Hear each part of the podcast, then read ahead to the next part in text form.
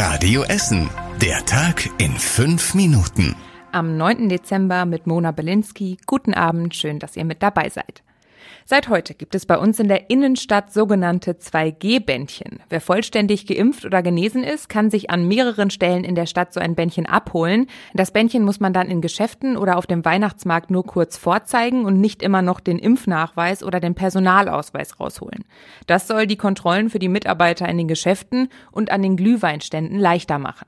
In unserer Radioessen Frühschichtfrage heute Morgen fanden fast 70 Prozent von euch die Bändchen gut. Die anderen sehen sie eher kritisch, weil man damit öffentlich seinen Impfstatus zeigt.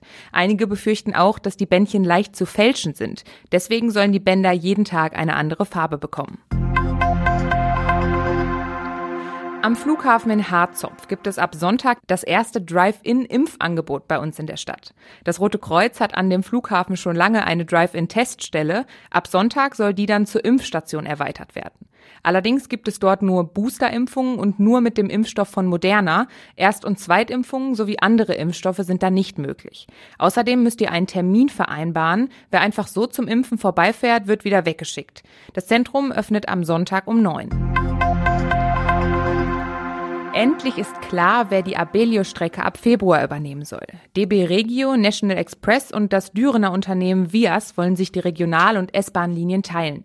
Das hat der VRR heute in Essen beschlossen. Abellio hatte Geldprobleme und steckt aktuell in einem Schutzschirmverfahren. Möglichst alle 1000 Abellio-Mitarbeiter sollen aber von den neuen Betreibern übernommen werden und auch ihre Urlaubstage und Überstunden mitnehmen können, heißt es. Die Verträge laufen jetzt erstmal als Notvergabe für zwei Jahre. Danach werden die Linien langfristig neu vergeben.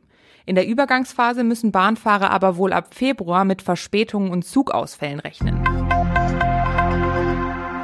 Und es gibt noch mehr Neuigkeiten für alle Bahnfahrer. Ab Sonntag fährt die S9 wieder zwischen Stehle und Wuppertal. Beim Hochwasser im Juli hatte der Deilbach in Kupferdreh die Schienen und viele Anlagen an der Strecke zerstört. Seitdem war der Streckenabschnitt gesperrt. Jetzt hat die Strecke aber neue technische Anlagen und eine neue Entwässerung bekommen. Ab Sonntag ist die Strecke zwischen Stehle und Wuppertal also wieder befahrbar. Bis nächste Woche Mittwoch kann es aber dann immer noch zu einzelnen Einschränkungen kommen, sagt die Bahn. Alle Infos dazu findet ihr online auf radioessen.de. Heute wurde eine einzigartige Stadtführung durch unsere Stadt vorgestellt, die es bald bei uns geben soll. In der neuen Stadtführung kann man Essen im Jahr 1887 erleben, und zwar durch eine Mixed Reality Brille. Die Brille vermischt die Gegenwart mit der Vergangenheit. Wenn man mit ihr durch die Innenstadt läuft, kann man Gebäude und Ereignisse von damals nochmal hautnah erleben. Zum Beispiel die Beerdigung von Alfred Krupp und die Anfänge des Grillo-Theaters. Gespielt werden die Geschichten von Essener Promis, zum Beispiel von Henning Baum, von Nelson Müller und den 257ers. Buchen kann man die Stadtführung jetzt schon, los geht's dann aber erst im April. Dann ist der Polizei heute ein Schlag gegen eine organisierte Drogenbande gelungen. Heute Morgen gab es mehrere Razzien in NRW und auch eine bei uns in Essen. In Karnap wurde im Bereich der Beuer Straße ein Haus durchsucht und ein Auto wurde sichergestellt. Insgesamt wurden bei Razzien in NRW, Hessen und Luxemburg drei Marihuana-Plantagen, große Mengen an Bargeld und eine Waffe sichergestellt.